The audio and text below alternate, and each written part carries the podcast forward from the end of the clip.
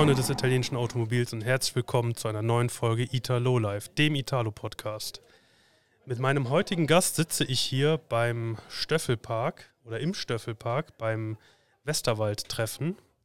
Und äh, wenn ihr also so das ein oder andere Hintergrundgeräusch habt, dann liegt das daran. Ich freue mich sehr, dass es endlich geklappt hat. Wir haben, ich glaube, schon vor fast zwei Jahren gesagt, dass wir gerne mal eine Folge aufnehmen möchten was aufgrund der äh, Distanz zueinander, also der räumlichen Distanz zueinander, bisher nicht geklappt hat. Äh, jetzt hat es das zum Glück und ich freue mich recht herzlich, den Martin hier sitzen zu haben. Ja. Hallo Martin. Hallo. Martin, stell dich doch mal kurz für die Leute, die dich nicht kennen, einmal vor. Wo kommst du jetzt genau her und was machst du so? Äh, ja, wie gesagt, ich ähm, heiße Martin Kuliner, komme aus äh, Frankfurt-Oder, ist direkt eigentlich in Brandenburg an der polnischen Grenze, so circa 100 Kilometer von Berlin entfernt. Äh, ja, die Anreise, wie schon gesagt, ähm, sind knapp 600, ein bisschen über 600 Kilometer. Du es hast da auch jetzt schon das zweite Mal in Folge einen Pokal für die weiteste Anreise hier bekommen, ne? Genau, genau. Ist einfach von der Kilometerzahl her ist das schon äh, relativ weit. So 6, 635 müssen es sein, ja. Ähm, ist eine sehr angenehme Fahrt. Das letzte Mal in, in Bayern unten und die Fahrt war wesentlich anstrengender. Aber hierher ist immer, fährt sich auf jeden Fall sehr gut auf der Autobahn. Mhm. Ja. Fährst du da über Köln oder an Köln vorbei? Nee, gar nicht. Ähm, glaube auf der neuen und dann irgendwie auf die 45. Hm, okay. Soweit. Ähm, ist so Frankfurt-Main eigentlich von die Richtung, also mhm. in die Richtung, sagt die Autobahn zumindest. Also machst du quasi so einen Schlenker unten rum. So ja, äh, man kann über Magdeburg fahren, also ein Stück die 2 dann lang und dann quasi runter. Ich glaube, das wäre dann die 14. Ähm, irgendwie so um den Dreh. Mhm. Aber die Kilometer sind eigentlich dieselben. Okay. Und die Zeit. Jetzt hatte ich eben ja schon erwähnt, aufgrund der, der räumlichen Distanz und dass du jetzt 600 Kilometer Anreise hast, hast du auch hier wieder den Pokal für die weiteste Anreise bekommen. Und was ich echt sehr cool von dir fand, ist, dass du den an quasi den Zweitplatzierten weitergegeben hast. Also die Aktion fand ich echt, war cool. Habe ich bisher noch nie erlebt, dass das jemand gemacht hat. Hut ab dafür. Ja, vielen Dank. Ähm, der Grund dafür ist ja ganz einfach, jeder fährt seine Kilometer. Ähm, letztes Jahr war, glaube ich, ein Schweizer da. Der hatte knapp 500 Kilometer. Und ähm, ich hatte gedacht, dass er dieses Jahr kommt, weil er sich sehr auf den ähm, Pokal zumindest gefreut hat. Schade, dass er dieses Jahr nicht mit bei ist, aber äh, geht ja darum, dass jeder, wie gesagt, seine Kilometer fährt, ob es jetzt zwei Kilometer sind, fünf Kilometer. Ähm, aber natürlich umso weiter weg, ähm, umso länger. Und ja, jeder sollte in, in der Hinsicht auch belohnt werden. Und ähm, ja, finde es einfach fair, wenn man sagt, äh, den, den Pokal, wenn man den zweimal bekommt, dass man den einmal abgibt und vielleicht ein drittes Mal. Ja. Ja, cool. Nee, also fand ich echt eine coole Aktion, habe ich so im Vorfeld noch nie erlebt, dass jemand gesagt hat, so ich verzichte da drauf und gebe das an den Zweitplatzierten. Coole Aktion auf jeden Fall. Aber fangen wir mal bei dir ganz vorne an. Womit hat bei dir alles angefangen? Was war so dein, dein erstes Auto? Mein erstes Auto äh, ist ein Fiat Doblo 263, 1,6 Liter Diesel. Ähm, der hat original, ist Baujahr 11, ist äh, original 100 PS hatte der, 74 kW, müssten 100 PS sein. Und äh, ist mein allererstes Auto. Damals äh, hatte ich den gekauft oder mehr äh, meine Mutter für mich, äh, dass ich überhaupt äh, zur Ausbildung komme. Und seitdem fahre ich den. Du bist jetzt wie alt, wenn ich fragen darf? Bin jetzt 34. 34. Ja. Okay. Das heißt, äh, ist das der Doblo, mit dem du auch heute hier bist? Genau. Das heißt, das ist dein erstes Auto? Das ist mein erstes Auto und der ist, wie gesagt, so umgebaut, dass äh, quasi kein Doblo mehr, also papiertechnisch Komm, ja. Kommen wir gleich noch zu, ja, ja, im Detail. Äh, äh, papiertechnisch ja, aber ähm, ist wirklich mein erstes Auto. Fährst du den auch im Alltag oder ist das nur jetzt so ein, so ein Projektauto für auf Treffen zu fahren? Und ähm, beides. Also Projekt und gleichzeitig ähm, natürlich fahre ich den fast jeden Tag. Ich habe noch ein zweites Fahrzeug. Mhm. Ähm, ist äh, was völlig anderes. Äh, VAG-Szene, VW, mhm. Jetta und ähm, da wechsle ich ab und zu mal so ein bisschen. Manchmal den Jetta, mhm. weil einfach äh, ist Kult, 1,3er Maschine, ist der alte Jetta?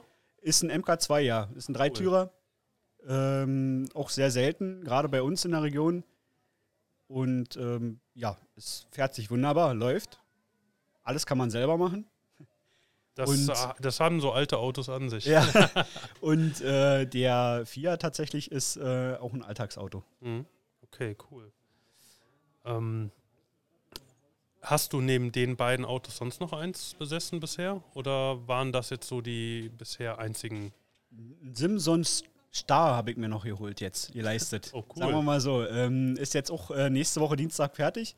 Wird quasi ähm, ein paar Sachen, äh, um Papiere ranzukriegen, wird noch für, die, für den TÜV fertig, fertig gemacht. Ähm, aber manchmal teile ich mir das Auto mit meiner Frau zusammen. Also meiner Lebenspartnerin. Die Frau ist es nicht, wir sind acht Jahre zusammen. Mhm. Und sie hat sich äh, auch ein schönes Auto gekauft. Und ich fahre das Auto gerne. Ist mir aber zu viel Technik. Einfach Mhm. zu modern. Aber okay. Was fährt die? Ein Opel Astra K. Den neueren, ja. Den, ja, ist äh, die Version mit den 200 PS Mhm. Turbo. Okay, ja, cool. Und da macht schon Spaß. Ja, aber ich glaube, der Duplo macht mehr Spaß. Ja, da ist äh, der Turbo noch ein bisschen größer. Äh, Wie bist du denn zu Italus gekommen? Also warum war der Doblo dein erstes Auto? eigentlich äh, wollte ich immer ein großes Auto, ein Geräumit-Auto, um mein Werkzeug zu transportieren. Das war eigentlich, äh, weil ich gelernter Zimmermann bin und äh, gerne ab und zu mal ein bisschen Werkzeug transportiere und auch Material. Äh, Habe ich gesagt, möchte ich auch von den Kilometern her, weil meine Ausbildungsstelle relativ weit weg war, habe ich gesagt, ich möchte gern äh, ein sparsames Auto und viel Platz. Und da Kinder und nur eine Frau da war ähm, und zwei Sitzer, reichte einfach aus. Und das war eigentlich der Grund hauptsächlich. Und irgendwann kam die Idee, den eigentlich, weil ich früher noch Downhill-Rennen gefahren bin und ein bisschen Forecross und Enduro-Rennen, äh, das alles so ein bisschen umzubauen als Offroader. Und da habe ich die Preise gehört, weil nur eine Firma macht diese, diesen Umbau und Mhm. einfach so extrem teuer ist, dass ich mir gesagt habe, das geht günstiger, wenn man ihn tiefer liegt. Nach unten ist meistens günstiger. Und äh, so ist die ganze Sache dann ins Rollen gekommen quasi. Ja, cool. Äh, es ist aber nicht geplant oder machst du auch nicht, dass du irgendwie deine Enduro-Maschine damit transportierst, oder?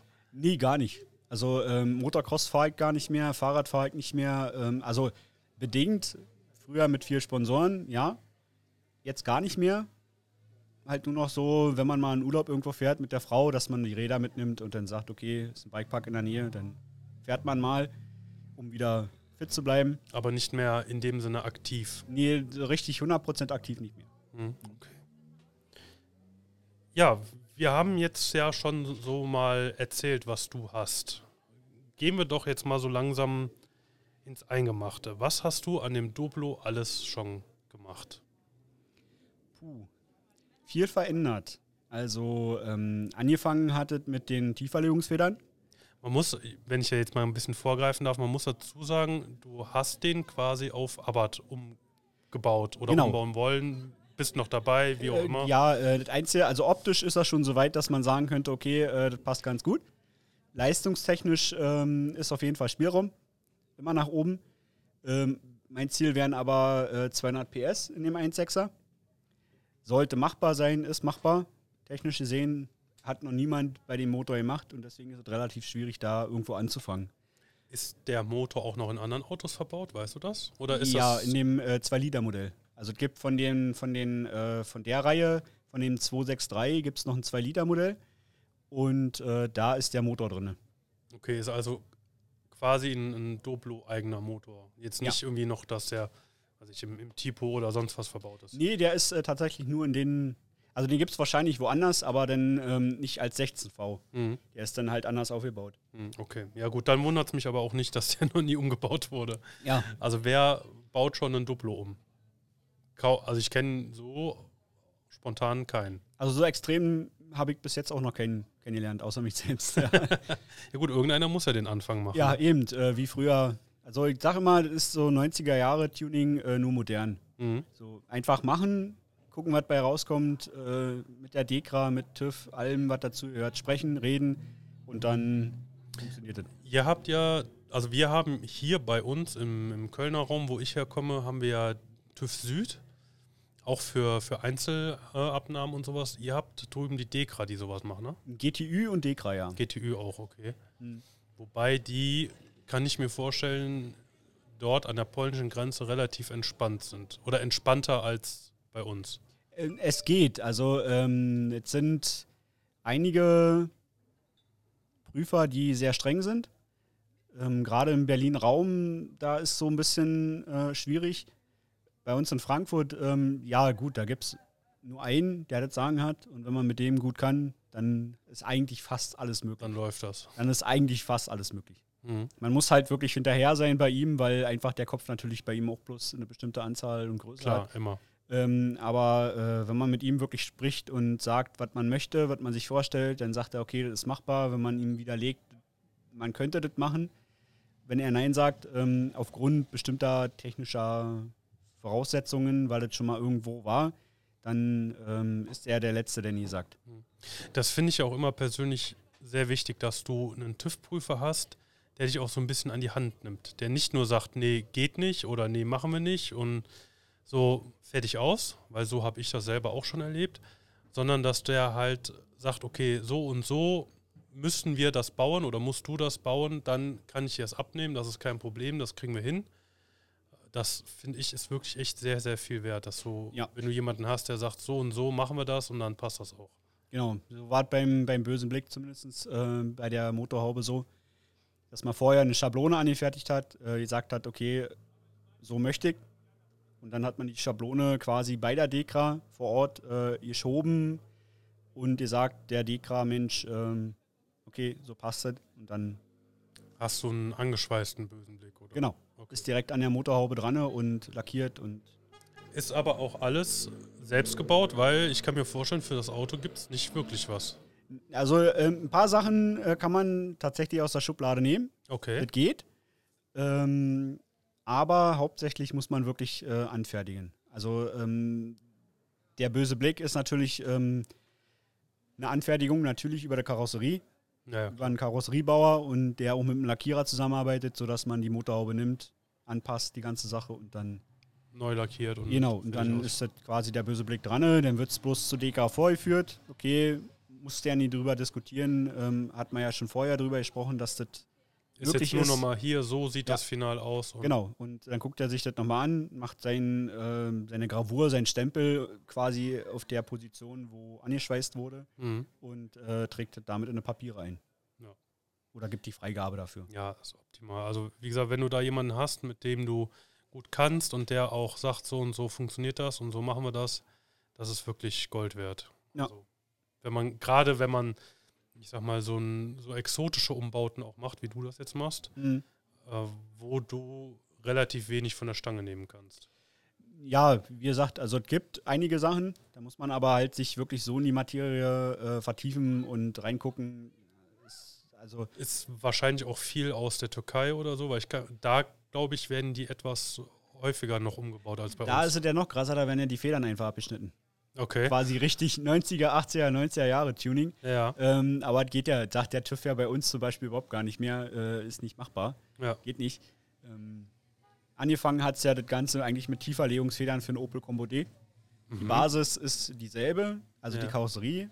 Opel hat die bloß bekommen von Fiat und hat Opel hat halt den Motor rein gemacht. Ist ja wie beim, beim Punto, der hat, äh, teilt sich auch die Bodengruppe mit dem Corsa. Genau. So, so ist der, der Aufbau gleich und so kann man äh, für verschiedene Sachen relativ gute Ergebnisse rausziehen. Und das war bei den Federn so, dass man sagt, okay, man baut die ein, man äh, gibt dem Prüfer äh, die Ergebnisse, dass, dass die, der Fahrzeugaufbau der gleiche ist und dass sich technisch gesehen nicht, nichts verändert, weil der alles gleich ist.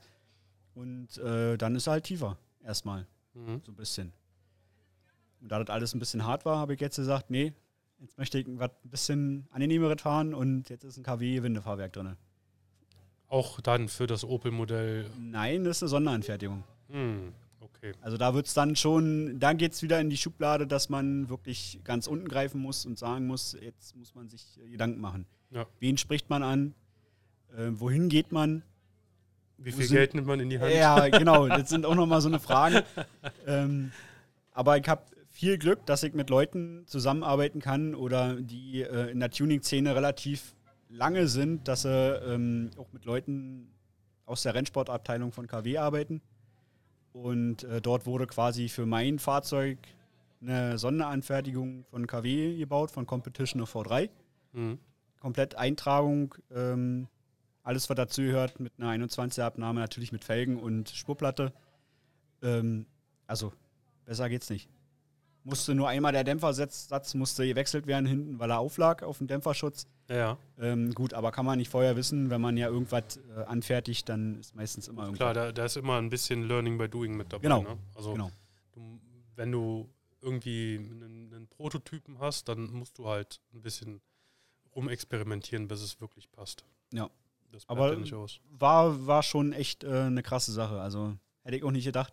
Mhm. Und er ist tatsächlich vorne 18 und hinten 23 Zentimeter tiefer. Also nicht 2,3, sondern wirklich 23 Zentimeter. Das ist einiges. Das äh, ist ordentlich. Wahnsinn. Ähm, was hast du noch gemacht? Also du hast ja auch am Motor viel gemacht, ne? Ähm, der Motor hat äh, nur eine Software bekommen. Da ist äh, soweit noch gar nicht wirklich passiert. Ähm, der hat quasi eine offene Ansaugung ähm, an der Stoßstange. Da ist ein Loch dran mit einem Schlauch, der geht hoch zum Pilz und äh, direkt am Lader dran. Und äh, ist auch mit der Rollschmessung wurde das Ganze gemacht. Äh, mit einer 21er Abnahme. Und äh, ja, das wäre eigentlich so am Motor eigentlich alles. Okay. Ist halt nur die Ansaugung ist natürlich auch verändert, also ähm, auf zweieinhalb Zoll.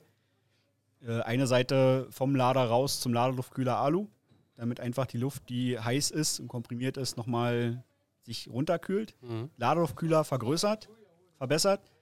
Ähm, und andere Seite Edelstahl, um die Luft, die dann, wie viel Grad sie auch immer hat, äh, quasi dann in die Ansaugbrücke geht. Mhm.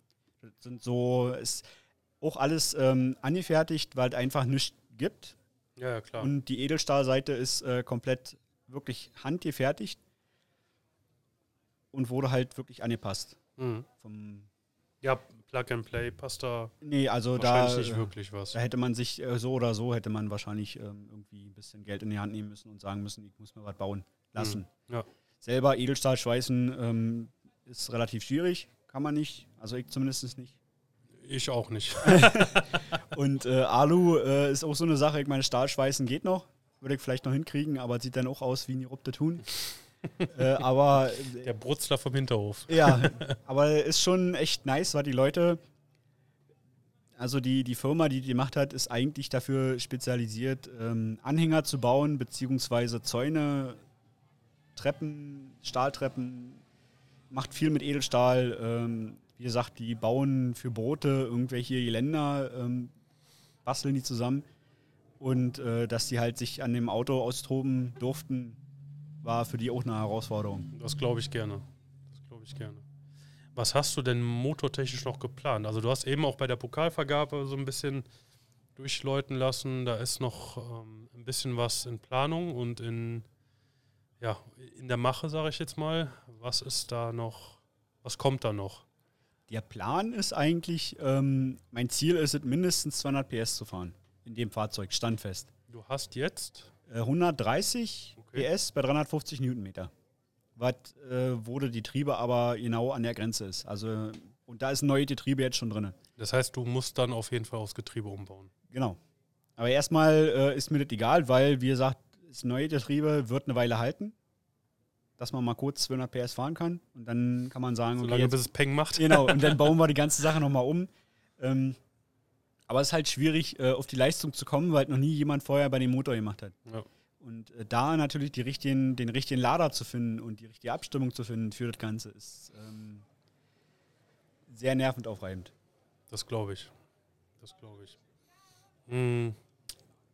Von den Sachen, die du bis jetzt noch gemacht hast an dem Auto, ähm, wenn ich jetzt mal so in Gedanken ums Auto rumgehe, hast du ja auf jeden Fall auch noch einen Kofferraumausbau. Ja, Was hast du da gemacht? ähm, dadurch, dass ich Zimmermann bin, äh, kann man so ein paar Sachen mit Holz machen. Und habe mir ähm, die alte Plaste, Bodenverkleidung, ähm, die hinten drin ist, einfach zum Schutz für den Lack wahrscheinlich, ähm, rausgeschmissen und habe gesagt, ich mache mir Leisten rein und äh, setze eine Platte, äh, eine Holzfaserplatte rauf und verleg da Vinyl. Wie so einen doppelten Boden in etwa, ne? Ja, der ist nur nicht ausgedämmt, äh, hätte ich wahrscheinlich vorher machen müssen. Ist so eine Sache, die lernt man dazu.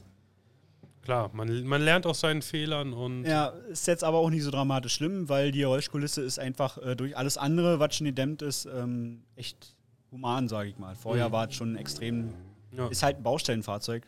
Ja gut, klar, ne? also die Autos sind auch nicht dafür ausgelegt, dass äh, ich sag mal, man damit im Alltag in Anführungsstrichen durch die Gegend fährt, sondern das sind halt Handwerkerautos Ja, Transporter. Ja. oder Transporter im, im großen Sinne, ja. Die sind halt dafür gebaut, dass du da hinten dein Werkzeug reinschmeißt oder was du halt sonst so transportieren musst und dann ähm, ja das Ding zum Arbeiten benutzt Richtig. und nicht, weiß ich, so im Alltag durch die Gegend zu fahren. Da gibt es ja dann wiederum andere noch Ausbauten seitens Fiat, auch mit, mit Sitzen beispielsweise noch drin. Ja, aber den äh, wollte ich generell nicht. Weil äh, meine Frau, vorher Partnerin, immer gesagt hat, sie möchte keine Kinder. Mhm. Zu der heutigen Zeit zumindest nicht. Äh, alles so ein bisschen Fragezeichen. Wer sich ja mit der Gesellschaft befasst, der weiß ja, was ich meine. Der kann sich vorstellen, warum. Ja, äh, und äh, einfach aus dem Grund haben wir für uns entschieden, nein, im Moment äh, ist es nicht so. Und wenn, ist es eh egal, weil das Auto einfach dafür da ist, äh, zu den Treffen zu fahren, beziehungsweise einfach, Projektcover halt. ja, auf jeden Fall ist es dann ein Projektcar. Ja. Und ähm, wie gesagt, hinten ist soweit äh, mit Vinyl verlegt. Ähm, das sind Dreipunktgurte an den Zoo-Punktgurten oder Zoo-Punktstellen fest verankert. Ne? Mhm. Ähm, sind eingetragen als Zusatzgurte, weil die Originalen noch drin sind. Und äh, dann habe ich jetzt von G-Tech äh, eine Domstrebe drin. Die ist von dem 595 eigentlich. Abarth. Okay. Und die passt genau zwischen den Radläufen rein. Hinten. Ja. Zwischen den beiden Okay. Radläufen vom Fiat Doblo ähm, ist derselbe Abstand wie beim Abarth 595. Ach krass. Passt Okay. genau rein. Verrückt. Also das ist wieder so ein, so ein Schubladending, wo man sagt, okay, man kann oben drin greifen, muss sich nicht anfertigen lassen. Ja, ja, gut, du Äh, musst halt nur wissen, was du dann nimmst, ne? Oder du Ja. musst halt erstmal rausfinden, dass die Sachen auch passen. Richtig. Also hast du ja öfter mal, dass äh, du Teile zwischen Autos hin und her switchen kannst, sag ich mal. Aber du musst halt wissen, was passt und was du dann nehmen kannst. Genau. Also es hätte ja auch sein können, weiß ich, dass von einem 176er Punto die hinten passt. So, aber das musst du halt erstmal rauskriegen. Ja, und äh, mein Vorteil war halt gewesen bei G-Tech, äh, bei dem Treffen, dass wir gesagt haben, wir halten mal die Domstrebe rein, gucken, wie breit die ist, hat gepasst und Auf Anhieb. bestellt. Cool. Eingebaut. Ist halt eine reine Optik-Sache, weil in den Radläufen einfach, da ist, ähm, ist ja nur Blech. Ja, ja, klar. Und ähm, es ist eine Einzelradaufhängung, da müsste man wahrscheinlich unten irgendwo irgendwas finden, wo man verstärkt. Ist aber auch nochmal so eine Sache, wo man genauer drunter gucken muss. Ja. Aber erstmal passt das ganz gut. Dann ist das Ziel, hinten weiter auszubauen. Ähm, die Seitenverkleidung habe ich schon angefangen, die mit Alcantara-Imitat äh, zu beziehen. Auch mit diesem Invitara-Stoff. Ja, ist ja so ein, so ein Diese selbstklebende Alcantara-Folie oder. Ja, es gibt auch äh, normalen Stoff, den man äh, kleben kann auf Holz. Okay. Mit von Wirt, äh, irgendein Sprühkleber und dann probiert man sich da aus. Ja. Ähm, mit indirektem Licht quasi noch hinten ein bisschen. Und dann ist halt Ziel, wenn die Motorleistung natürlich da ist, hinten noch den Wassermetanoltank äh, zu setzen und zu sagen, okay, um das, den Motor sauber zu halten, dass dann das so sozusagen vollendet ist. Also willst du wirklich komplett auf Leistung gehen mit dem Ding? Ist so das Ziel, ja. Mhm. Okay, cool. Ja, finde ich interessant. Eben weil es halt auch ja, das Projekt so kein zweites Mal gibt. Also du bist da schon echt alleine Ja. mit dem Ding. Alleine fahrwerkstechnisch ist schon, Ja. äh, Ja, wie, d- wie nennt man Limitato 1? nennt man das Ganze und ähm, so heißt er bei mir auch. Also ist wirklich, ich nenne den nicht mehr Fiat, weil es einfach ein Abarth ist. Hm. Das Lenkrad ist äh, von einer Kompetition, Mhm. Einfach um die Optik wirklich äh, auf Abarth zu gehen und zu sagen, so sieht's aus. Und jetzt ist es ein Abarth für mich 263 Limitato 1. Der, der, der erste, Der erste- Diesel-Abarth. Genau. ähm, in der Geschichte habe ich äh, auch noch nicht gelesen. Vom, vom Abarth äh, gibt es ja viele Bücher, ähm, dass tatsächlich ein Diesel mit bei ist. Und deswegen ist für mich dieses Projekt eigentlich noch mehr interessanter geworden. Das wär, also tatsächlich habe ich auch noch nie von einem Diesel-Abarth gehört. Also wenn ihr da irgendwie was wisst, dann äh, korrigiert uns gerne. Aber meines Wissens nach gibt es von Abarth nur Benzinmotoren. Ja, soweit die ich jetzt auf jeden Fall mitgehen. So vom, von dem Buch her, was ich gelesen hatte, ähm, waren es tatsächlich nur Benziner. Viele Rallye, also Rallye-Motoren, ja. Langstrecke dann zum Schluss auch, 24 Stunden Le Mans, aber alles halt Benzin. So, so ist der Plan, sage ich mal. Sehr schön, sehr schön. Ähm, haben wir noch irgendwas vergessen, was du umgebaut hast? Irgendwie, weiß ich, Stoßstangen, technisch, Scheinwerfer, Rückleuchten. Da ist eigentlich so alles original. Ist halt viel jetzt auf LED umgebaut, weil natürlich äh, wir sehen werden und etwas sehen, natürlich nachts. Wobei das ja auch immer, also ich verstehe voll und ganz, was du meinst. Ich bin da auch hundertprozentig bei dir, hundertzehnprozentig sogar.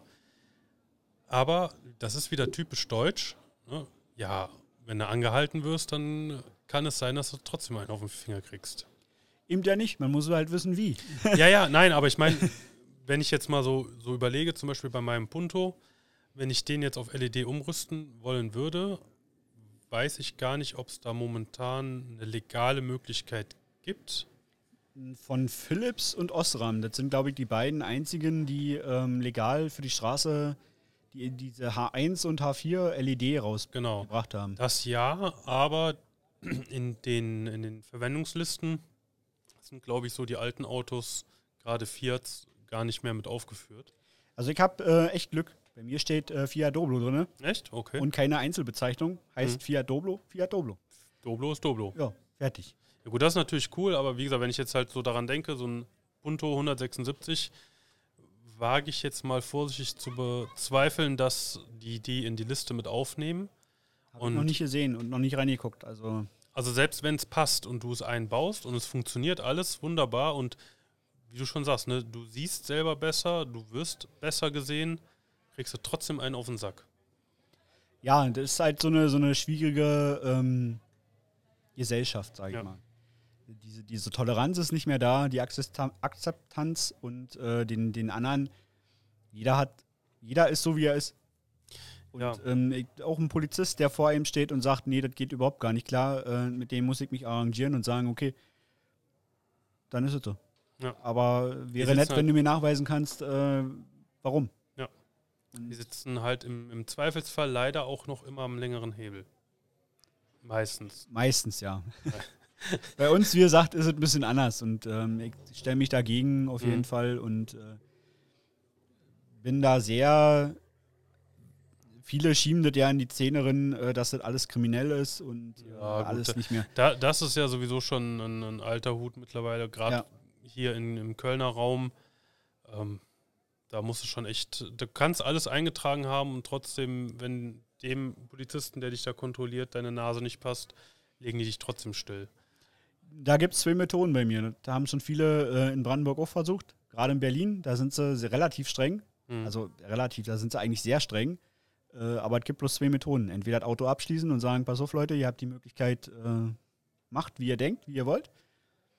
Äh, Papiere dalassen am besten, den Polizisten geben und einen Autoschlüssel mitnehmen. Hm. Fertig.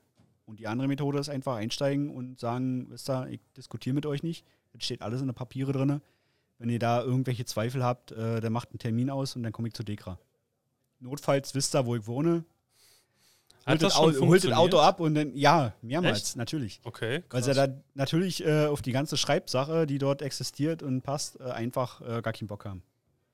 Und wenn man dann den Katalog sowieso rausholt, der äh, 30 Zentimeter dick ist, dann haben die eh keine Lust mehr, irgendwie irgendwas zu machen. Du hast aber bei dir an dem Doplo auch alles so eingetragen, wie er da steht. Vieles ist eingetragen, also das, was wesentlich wichtig ist. Äh, gibt aber natürlich ähm, ein, zwei Sachen, die müssen nicht eingetragen sein. Wäre schön, wenn sie das machen würden, machen sie aber nicht.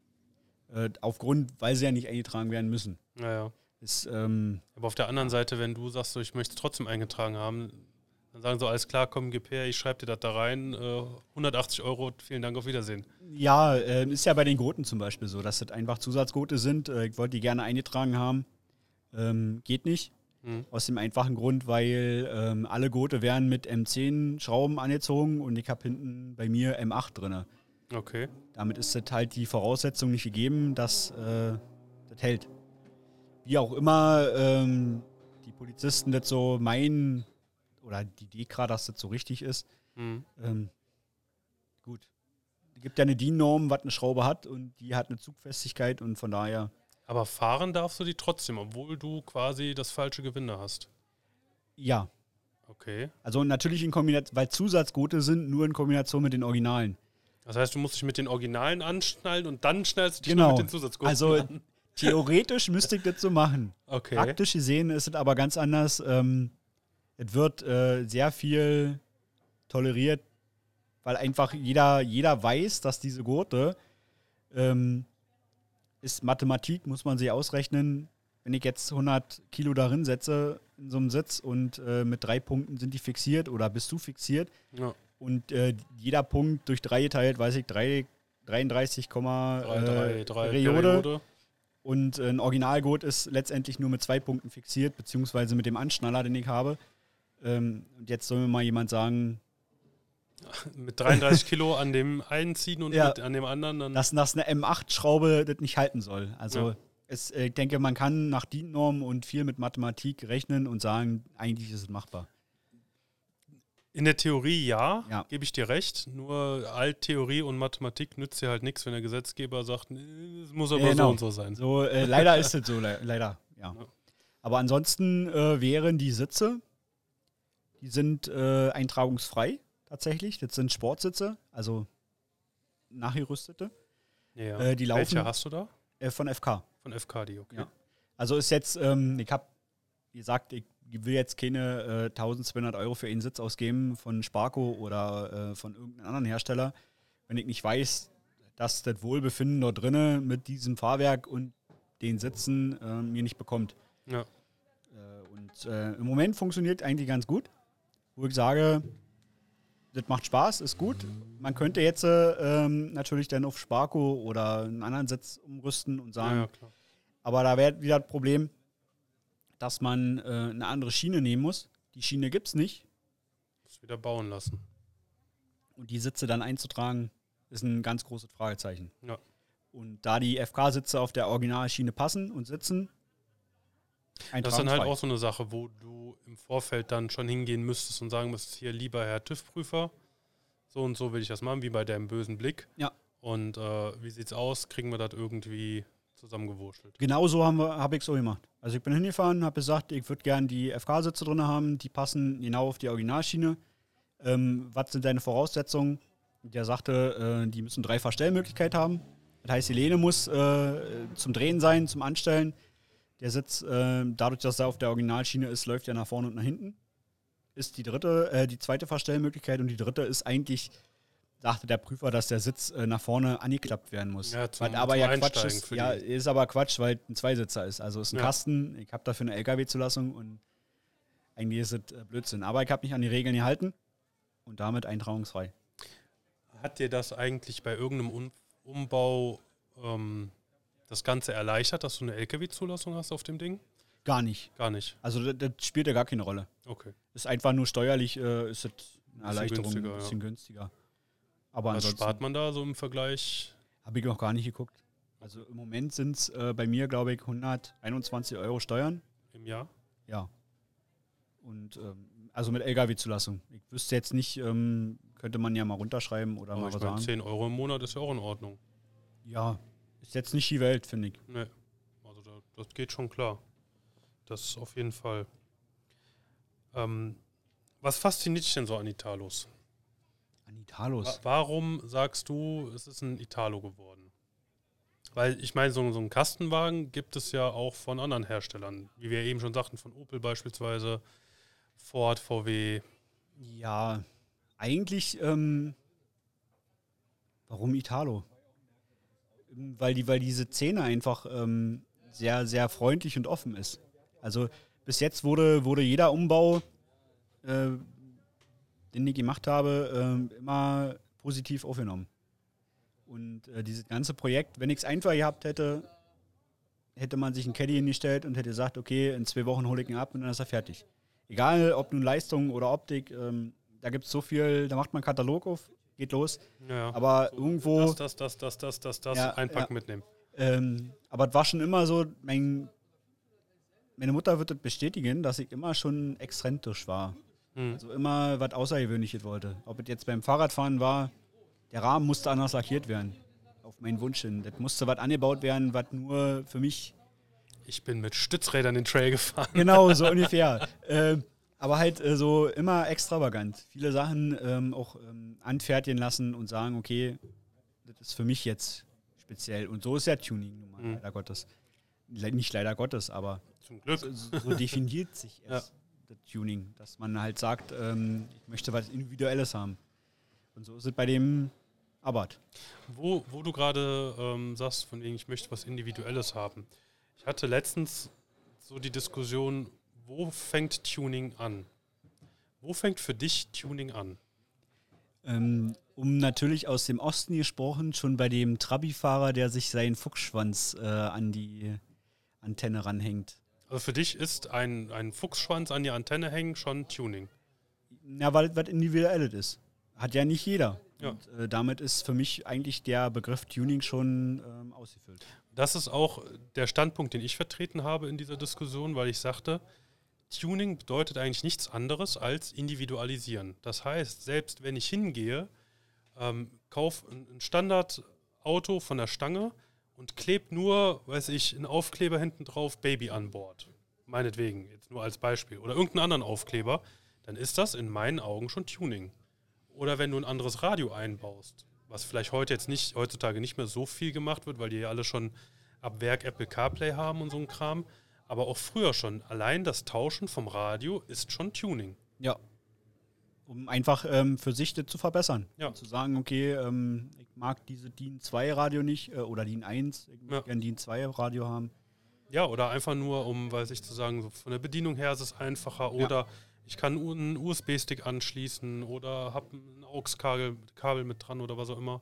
In, da, da, da schwebt mir so ein, so ein, so ein Satz äh, in den Ohren eigentlich ähm, von jemandem, der relativ groß ähm, bei YouTube ist und sehr viel mit getunten Fahrzeugen macht, ähm, dass ähm, wenn man schon ein Serienfahrzeug nimmt und ähm, alleine den Originalauspuff tauscht, zu einem Originalen wieder ransetzen, Mhm. dass das schon Tuning ist. Weil einfach die Leistung, die nach bestimmten Kilometern gefahren wird, nicht mehr da ist, sondern nur mit den neuen verbauten Teilen wieder da ist.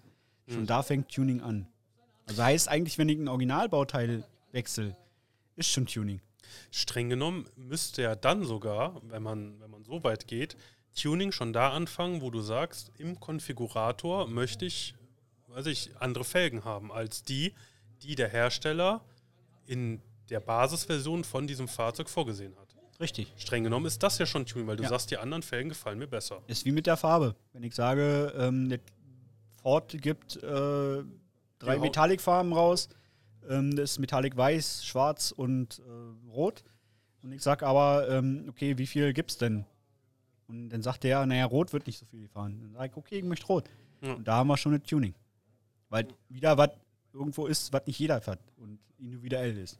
Ja, oder halt allein, wenn du dich mal durch so einen Konfigurator klickst und ich sag mal, die standard eingestellte Farbe in diesem Konfigurator ist beispielsweise weiß und du sagst nur so, ich möchte jetzt aus dieser Farbpalette blau.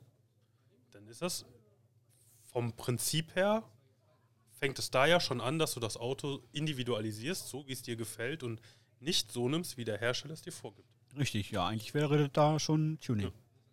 Ist krass, wenn man da mal so ein bisschen drüber philosophiert, wo Ja. das eigentlich schon anfängt. Ja, sind so Kleinigkeiten. Wenn man die Fußmatten ändert und sagt, äh, man möchte Ja. andere Fußmatten drin haben. Oder halt, wie gesagt, wie ich eben schon sagte, einfach nur ein popliger Aufkleber auf Ja. der Heckscheibe. Alles das, was dein Auto optisch von anderen Autos unterscheidet. Ja, auf jeden Fall. Wenn man danach geht, dann müsste ja eigentlich jedes Auto getuned sein. Eigentlich ja. Streng, streng genommen, oder? Wenn man, wenn man davon ausgeht, ja. Ja. Eigentlich, ähm, deswegen ist ja verschwimmt diese Tuning. Äh, man kann es nicht äh, in, in irgendeine Schublade machen und sagen, genau das ist es, sondern Ja. äh, ist so breit gefächert. von dem extremsten Umbau hin, der nicht mehr Straßen zugelassen ist, bis hin zu dem Originalfahrzeug, was ab Werk quasi rausgeliefert wird, Ja. wo ich mich aber entscheide, okay, ich möchte ähm, die Steppnähte in den Fußnähten, äh, in den im Fußraum äh, grün haben und nicht, Ja. nicht blau. Ist jetzt schon wieder was Einzigartiges, weil nicht jeder entscheidet sich für die Farbe blau. Sondern Sofern der Hersteller das Ja. so ab, ab Werk dann auch Eben. anbietet.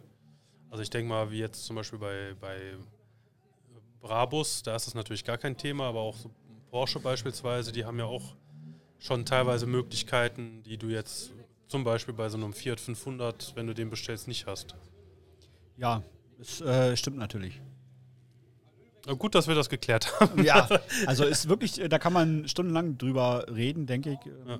Wo Tuning ist, wo anfängt, äh, wohin das geht, wie weit darf es gehen. Ähm, ist so genau die Frage, wie weit darf Tuning eigentlich gehen, bis es dann illegal wird. Ja. Weil einfach, ich kann auch ein Auto fahren, was äh, 1000 PS hat, äh, Und das R, ist, RB32 Ja. äh, oder 2JZ-Motor. Ähm, wenn ich damit umgehen kann, dann ist es Tuning. Und jemand, der sich hinsetzt, ist natürlich eine Waffe. Also da ist die Definition äh, auch irgendwie ein bisschen anders. Ne? Das ist ja auch was, was mir persönlich immer so ein bisschen sauer aufstößt, wenn die immer von Tuner- und Raser-Szene reden und alles immer so in einen, in einen Topf werfen. Und du denkst so, nee, Tuning hat mit Rasen überhaupt nichts zu tun. Und nur weil ich mein Auto tiefer lege und andere Felgen draufschraube, weil ich das optisch schöner finde, heißt es noch lange nicht, dass ich mir irgendwelche Straßenrennen liefere. Und die Leute, die die Straßenrennen liefern, wenn du mal so irgendwelche Berichte siehst oder äh, in den Nachrichten oder so, das sind ganz oft irgendwelche Leasingfahrzeuge von Sixt oder so, mit, die sie sich da am Straßenrand irgendwie ausgeliehen haben, damit jetzt Rennen fahren, was halt mit Tuning nun überhaupt rein gar nichts am Hut hat. Ja, da wollte ich genau äh, sagen, wenn man sich natürlich einen C63 äh, V8 AMG holt und sagt, es ist ein schönes Auto, ob nun als Leasingfahrzeug oder als Leihfahrzeug oder sich selber kauft mit, ich glaube, 580 PS hat das Auto. Mhm. äh, wenn sich da so jemand reinsetzt und ich weiß, was das ist, dann ist das eine Waffe für denjenigen. Und ich finde, man sollte schon mal maximal 200 PS fahren, um zu wissen, ob Turbofan oder nicht. Kompressor ist ja egal, aber zumindest die Leistung fahren, um zu wissen, auch als Fahranfänger, okay, da, ist, da steckt viel Potenzial dahinter und Ja. dann kann man immer noch sagen, ich möchte 580 PS starkes Auto fahren. Nicht umsonst sagt man ja, ähm, oder ich sag mal, ist das so ein, so ein ungeschriebenes Gesetz oder so eine Faustregel, wie auch immer, dass äh, Fahranfänger eigentlich so kleine Autos mit 60 PS haben sollten, wie ein Corsa, Punto, weiß der Geier was. Ist aber auch relativ schwierig. Also ich bin nicht immer ganz der Meinung der Leute, die, dass, dass man ähm, den Fahranfängern äh, so ein Auto geben sollte. Wenn ich überlege, was äh, so ein Opel Corsa wiegt, im Gegensatz zu der, zu der Leistung, die sie das Auto fährt, ähm, ist es ja fast wie 200 PS. Ja gut, aber wenn der Corsa mehr wiegen würde, dann kriegst du ihn gar nicht mehr bewegt. Ja, das stimmt auch schon, aber man muss halt ähm, abwiegen. Also äh, ich denke, 100 PS ist, ähm, egal ob es ein Diesel oder Benziner ist, ähm, gut für einen Fahranfänger.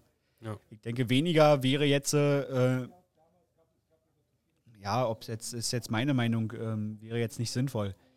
Weil einfach 100 PS ist, äh, du kannst doch mit 10 PS, sag ich mal, tot fahren. Ach, du, du- Also egal, Fall, wohin klar. du das schiebst, aber ich finde immer so für einen Fahranfänger, weil ich selber angefangen habe mit 100 PS, ist das ausreichend. Ja, Das aber ist- ich sage jetzt mal im Vergleich dazu, zu so einem, ich sag mal, 60 PS oder meinetwegen auch 100 PS Fahrzeug, wenn du das in Ver Vergleich setzt, so ein C63 AMG beispielsweise, Ja. das ist halt kein Anfängerauto. Nee, natürlich nicht. Aber trotz allem gibt es Leute, die dann meinen, sich direkt so ein Auto irgendwie besorgen zu müssen. Ja, das ist halt diese, dieser, dieser Status in Ja. der Gesellschaft, dass alles materiell äh, gemacht wird und äh, nicht mehr nicht mehr überlegt wird, ähm, ich, eigentlich brauche ich nichts Materielles, sondern kann ich mir später holen. Und Ja. sagen, okay, später hole ich mir das, auch wenn ich es mir leisten kann. Aber jetzt bin ich, jetzt, Jetzt- will ich jetzt- der geile Typ sein. Ja, jetzt, aber jetzt im Moment ist es erstmal wichtig zu sagen, ähm, mein Leben ist mir lieb. Ja. Alles andere ist mir lieb und schade um das Auto, wenn es kaputt geht. Man muss so daran denken, auch wenn es nur materielles ist. Aber das ist einfach das ist ein schönes Auto. Also Ja, und auch was da für ein finanzieller Wert hintersteckt. Egal, ob Richtig. du das Ding liest oder, oder kaufst oder wie auch immer, der finanzielle Wert ist ja da. Na, nicht nur, ja, auch von dem Fahrzeug, aber halt auch in der Umgebung. Ne? Also Ja, ja. ist ja immer, wenn du mit 580 PS durch die Gegend fährst, ist ja immer, ähm, wie gesagt, die Waffe an Bord. Einfach dieses Auto. Die Masse, die du mitbringst äh, und einfach die, die, die Menschen, andere, die du gefährdest. Mhm. Und das ist immer auch so ein, so ein Aspekt, wo man sagt, okay, mit 100 PS kann das auch passieren. Klar. Finde ich aber weniger sch- schlimm. Schlimm, wenn es passiert, klar. Aber mit 500 PS oder mehr, Sa sagen wir mal, die Zerstörungskraft von 500 PS sind im Regelfall größer als ja, 500 richtig, PS. genau. Da, so, so, da wollte ich hinaus. Kommen wir mal wieder so zum Thema zu. Wir sind jetzt doch ein bisschen abgeschwiffen. Ja. Was war dein erstes Treffen? Wie bist du in die Szene reingekommen? Mein erstes Treffen war mit dem tatsächlich, ähm, vor zwei Jahren wollte ich zu dem Italo-Treffen hierher im Westerwald. Mhm. Leider Gottes hat es nicht funktioniert. Äh, da ist mir der Turbolader um die Ohren geflogen. Ein Upgrade-Turbolader. Zu viel Leistung. Äh, nee, nicht mal, gar nicht mal. Sondern tatsächlich der, der Turbolader wurde äh, so schlecht gemacht von einer großen Firma, ähm, dass ich sage, okay, hätte nicht passieren dürfen, sag ich mal. Also Mhm. eine Dieselwelle vom, oder ein Turbolader von einem Dieselfahrzeug, äh, die Welle ist einfach äh, immer dick, stabil gebaut, als wie beim Benziner, Mhm. weil Benziner weniger Ladedruck fährt. Ja, du hast auch viel mehr Drehmoment beim Diesel. Ich, beim Diesel ist mehr Ladedruck da. Also ich bin bei 1,78 oder grob geschätzt mal bei 1,8 Bar Ladedruck im, im Low Boost und im High Boost über 2 Bar. Also die Welle ist das Entscheidende. Und wenn man die runter reduziert, um das Verdichterrad auf diese Welle zu bekommen, dann ist das eine Zeit, dass sie irgendwann abreißt. Genau Ja, an der Stelle, wo An der schwächsten Stelle dann. Klar. richtig. Hast du den eigentlich schon mal auf der Rolle? Weißt du, wie viel Leistung der tatsächlich hat? Ähm, meiner jetzt? Ja. ja, jetzt 130 PS, ähm, aber bei 324 Newtonmeter. Also jetzt ist es bloß äh, abgestimmt äh, aufs Getriebe. Dass die 350 Newtonmeter quasi ähm, ist da zu Ende. Und ich denke, dass man dann vielleicht auf 135, 140 PS gerade im Moment ist. Also Mhm. so genau kann ich es nicht sagen. Okay. Ähm, wo nimmst du denn so deine Inspiration eigentlich für deine Umbauten her? Gibt es da irgendwelche inspirierenden Persönlichkeiten oder gibt es irgendwelche inspirierenden Fahrzeuge, an denen du dich so ein bisschen orientierst? Eigentlich gar nicht. Ist, ähm, man, man überlegt und äh, denkt nach und sagt, okay, genau, oder äh, sagen wir mal so, ein, ein Bauteil gefällt einem, Felgen. Dann sagt man, okay, die will man auf dem Auto haben und guckt nach, passt da drauf. Wenn es passt, ist okay, traglastmäßig okay, dann verbaut man die.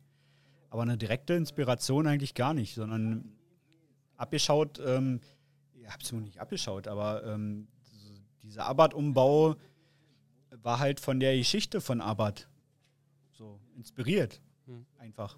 Ich denke, daran lag es, dass man, dass ich gesagt habe, der Herr Abarth hat alles früher Carlo. richtig gemacht. Genau, der hat alles richtig gemacht, hat immer die, die 1200 Kubik auf 1400 Kubik gemacht und für die Rennstrecke und mehr Leistung. Mhm. Und halt nach seiner, sein, sein, sein Wunsch, seiner Optik äh, umgebaut. Wo du gerade sagst, Rennstrecke, warst du mit dem schon mal irgendwie auf einer Rennstrecke? Ich traue mich noch gar nicht, muss ich ehrlich sagen. Also ich würde es gerne mal machen, Mhm. ja. Aber erst, wenn er natürlich die, die Leistung hat, die 200 PS. Dann würde ich es vielleicht mal machen. Aber dann wäre auch mit Risiko verbunden. Immer. Ist ja einfach äh, wirklich ein Unikat. Also Ja. so wie, wie da ist. Und deswegen wäre schade, wenn der irgendwo in der Leitplanke hängt. Das auf jeden Fall. Das ist ja auch der Grund. Also, wir haben den Nürburgring ja quasi bei uns vor der Haustür. Also, ich fahre eine Stunde, dann bin ich am Nürburgring. Und äh, ich habe tatsächlich immer Bammel, da drüber zu fahren. Ich hätte Bock, selber nochmal drüber zu fahren. Hab aber auch gleichermaßen Angst um meine Autos, dass da irgendwas drankommt. Und weil ich mir auch sage, sowohl der Abarth als auch der Puntus sind einfach zu schade, die in die Leitplanke zu semmeln. Ja, man muss ja nicht mal selber schuld sein. Ja, eben. Ist eben ja immer es so, ja. ähm, wenn es dann halt eine Situation gibt, wo man nicht weiß, was man machen muss, weil man ja keine Rennsporterfahrung hat, Ja. dann ist das immer mit Risiko verbunden. Ja. Und äh, bei uns gibt es den Lausitzring, glaube ich, wäre der nächste. Das, Äh, ja, wäre, oder der Sachsenring wäre dann eigentlich, ist ja, glaube ich, der Lausitzring, ähm, wäre das, das nächste. Äh, da gibt es auch Fahrten. Und ähm, das wäre so, glaube ich, die erste Stufe hin zum äh, Nürburgring. Weil Nürburg ist ja schon ist ja so eine Geschichte dahinter und äh, so viel passiert und so viele Dinge und nee, lieber noch nicht. Jetzt sind wir aber eben, ich hatte dich ja nach deinem ersten Treffen gefragt, da irgendwie ein bisschen äh, vom, vom rechten Weg abgekommen. Also hier das Treffen im Stöffelpark, wenn ich das richtig verstanden habe, war tatsächlich dein bisher erstes Treffen. Mit dem Fiat, ja. Und ohne den? Ohne den. Ja, das ist ja mein erstes Auto. Also ich kann mich gar nicht so wirklich daran erinnern, wann das erste markenoffene Treffen war. Aber rein Italo-Treffen warst du bis jetzt nur hier im Stöffelpark? Genau. Okay. War, war das wirklich das erste, weil bei uns gibt es äh, keine Italo-Treffen in der Doch, Region. Gibt's. Salzwedel.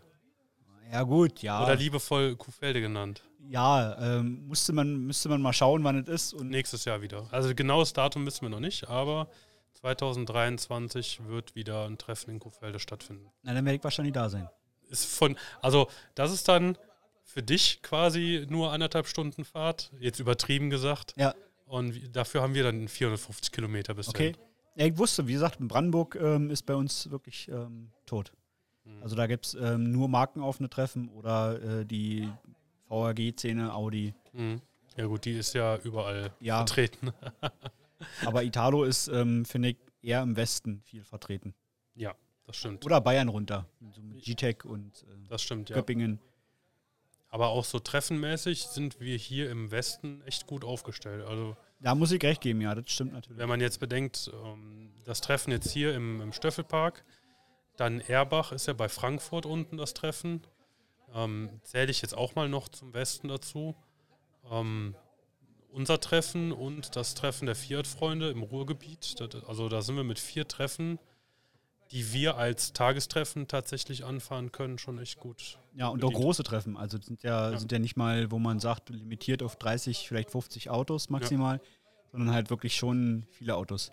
Ja, äh, teilweise ähm, eine, eine Zeit oder viele Jahre lang war ja in, ähm, im Ruhrgebiet das Treffen der Fiat-Freunde in der ähm, Zeche Ewald, das größte oder fast das größte in Deutschland.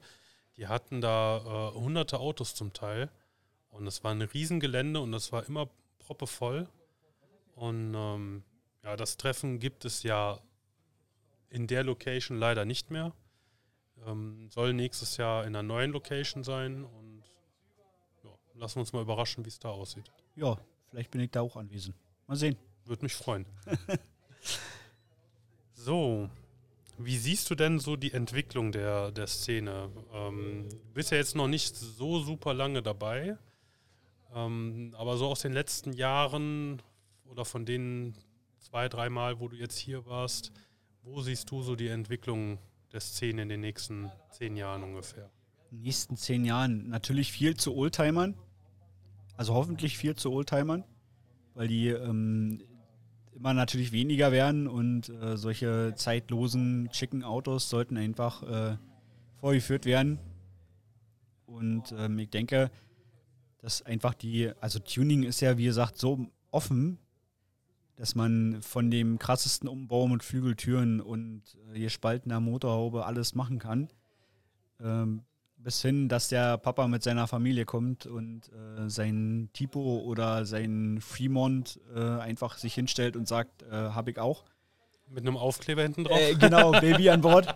Ähm, also da ist wirklich, ähm, man kann da keine Aussage treffen, finde ich für mich persönlich jetzt. Man Mhm. muss einfach die, die Entwicklung sehen, wie, ähm, wie die Regierung das macht.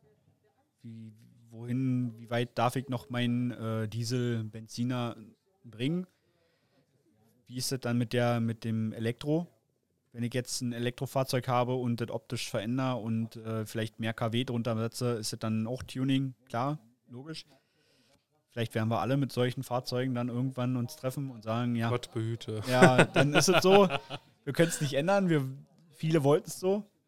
Keiner hat was dagegen gemacht. Also, oder ich sag mal, der kleine Teil hat äh, immer was dagegen gemacht, der große nicht.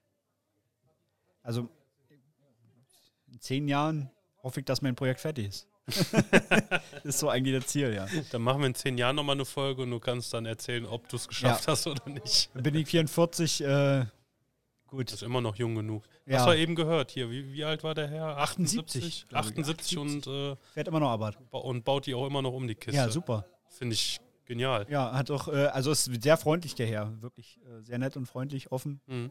Also super. Cooler Typ, ja, Ja. Auf jeden Fall. Was war denn so dein bisheriges Italo-Highlight? Ein Pokal. Für die weiteste Anreise. Genau. Nein, ähm, ja, Pokale sind immer schön, wenn man die bekommt. Die, ähm, für mich ist, ist die Anerkennung okay. Wenn man, wenn man sagt, äh, das, was du da machst, ist, äh, ist super. Wie gesagt, ist immer eine Geschmackssache. Der eine sagt, äh, geht gar nicht, ist äh, belächelt und sagt, es ist völliger Humbug, sowas zu machen. Und die anderen sagen, äh, mach weiter so. Ich denke, das ist für mich ähm, eher das Highlight. So. Und natürlich die schönen Lancia Delta Integrales zu sehen, am besten fünf Stück. Da ist schon ist so ein Auto, was ich mir auch gerne nochmal holen wollen würde. Wenn ich passende Kleingeld hätte, dann ja. Da muss noch viele Dach Dächer für decken. Ja, auf jeden An Fall. die Zimmermann bist du, ja, bist ja gar Dachstühle, nicht. Dachstühle, Dachstühle Dachstühle stellen. bauen, ja. Nee, aber das wäre so, ist immer schön anzusehen. Diese Zeit ist halt zeitlos. Das stimmt. Wie sind denn so deine Zukunftspläne? In private Richtung oder auch Automobilrichtung? Oh, privat, ja. Immer mehr Geld verdienen, natürlich, angepasst an äh, die Situation. äh, Also ich bin ja froh, dass zumindest mein Gehalt immer gleich bleibt, zumindest eine Konstante im Leben. Okay. Ja gut, das kann ich von mir nicht sagen. Also äh, bei mir halt ist, wir werden ja nach Stunden bezahlt und äh, umso weniger Stunden. Machst halt einfach mehr Stunden. Ja, irgendwann sagt der Körper auch, jetzt müssen wir mal aufhören. Ähm, ja, aber in zehn Jahren oder beziehungsweise in der Zukunft, ja. Vielleicht nochmal, wenn mein Projekt beendet ist, ein neues anzufangen. Aber das ist halt immer so ein, so ein Fragezeichen. Wie gesagt, wie, man kann nie in die Zukunft gucken und sagen, so soll es aussehen. Oder so wünsche ich mir das. Das kann man schon machen. Äh, aber ich plane jetzt nicht, ähm, vielleicht bis morgen. Und dann, weil irgendwie wird sich das alles fügen, denke ich immer. Mhm. Wenn es nicht heute passiert oder morgen oder nächsten Tag, dann äh, irgendwann. Bei uns in Köln sagt man ja immer, "De kütt wird kütt. Genau. Es ist, wie es ist, es kütt wird kütt und es hätte noch immer Jute Young. Siehst du. Ein schöner Spruch, ja. Ähm, ja, dann kommen wir auch bei dir jetzt mal zum, zum großen Finale. Top 5 Bucketlist Cars. Nochmal für die, die vielleicht auch zum ersten Mal zuhören, die Spielregeln. Du stellst dir vor, du hast eine Garage oder eine Halle, da passen genau fünf Autos rein. Es darf jedes Auto dieser Welt sein. Egal, ob es das einmal gibt, egal, ob es das in Serienproduktion gibt, egal, ob äh, Supercar, was 3 Millionen kostet, oder ähm, Omas Polo für 20.000 Euro. Ähm, vollkommen egal, fünf Autos darfst du da reinstellen. Welche fünf sind das? Fünf Autos. Also der erste, der mir einfallen würde, wäre meiner generell. Also das wäre so, ist einfach das Highlight. Ähm, der nächste wäre ein R34, ein Skyline. Echt schönes Auto, zeitlos, äh, muss nicht unbedingt 1000 PS haben, äh, original mit 400, äh, glaube 420, ähm, Mhm. reicht das auch schon. Ist einfach die Optik. Das ist halt eine schöne Ja. Sache. Finde ich, also ich muss auch sagen, wenn es kein Italo wäre, dann wäre ich wahrscheinlich auch bei den Jap- Japanern. Oder wenn es in Anführungsstrichen deutsch sein sollte, dann wäre ich bei Ford. So rein von der Optik her. Ähm, aber Japaner bin ich auf jeden Fall bei dir. Ja, wie gesagt, ähm, was äh, Nissan angeht, ähm, ist der Skyline auf jeden Fall. Nur der, nur der 35er nicht. Also der, Ja, wir haben, wir haben bei uns in der Region äh, zwei Stück, 35er, ähm, direkt aus Frankfurt-Oder. Und ähm, wenn die da stehen, ist cool. Wenn die vier aber kommen mit den R34, äh, sind die 35er eigentlich raus. Ja. Ähm, war ein netter Versuch, hat gut geklappt, okay, aber das ist halt immer eine Geschmackssache. ja, Äh, Die 34er sind einfach, ähm, gut, der eine sagt halt, nee, ein 33er ist, ähm, aber da fallen mir die. Rückleuchten nicht. Ähm, 32er ist ähm, zu alt.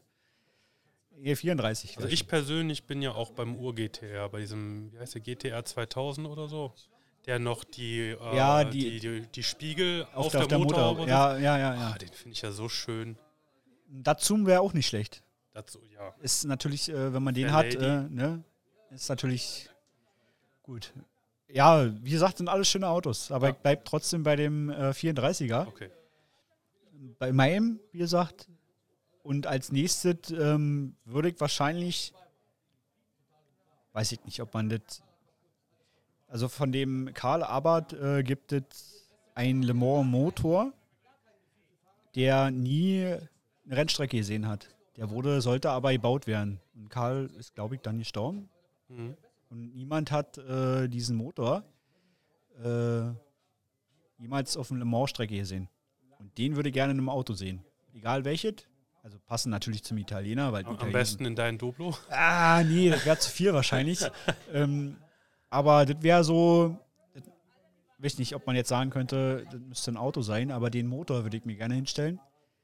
Ähm, das wäre so, wie gesagt, wenn es im Auto drin wäre, wäre auch cool, ein Le Mans-Auto. Ansonsten, Ansonsten baust du das Auto einfach selber um Ja. den Motor herum. genau, da kann man sich ja völlig ihn ausspinnen. Ansonsten wäre ein Auto Bianchi. Ist äh, sehr knutschig, sehr klein, sehr süß.